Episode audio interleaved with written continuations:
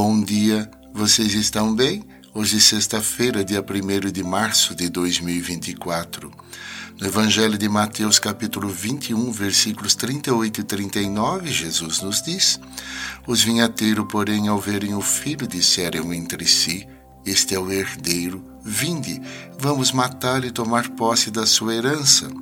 Então agarraram o filho, jogaram-no para fora da vinha e o mataram.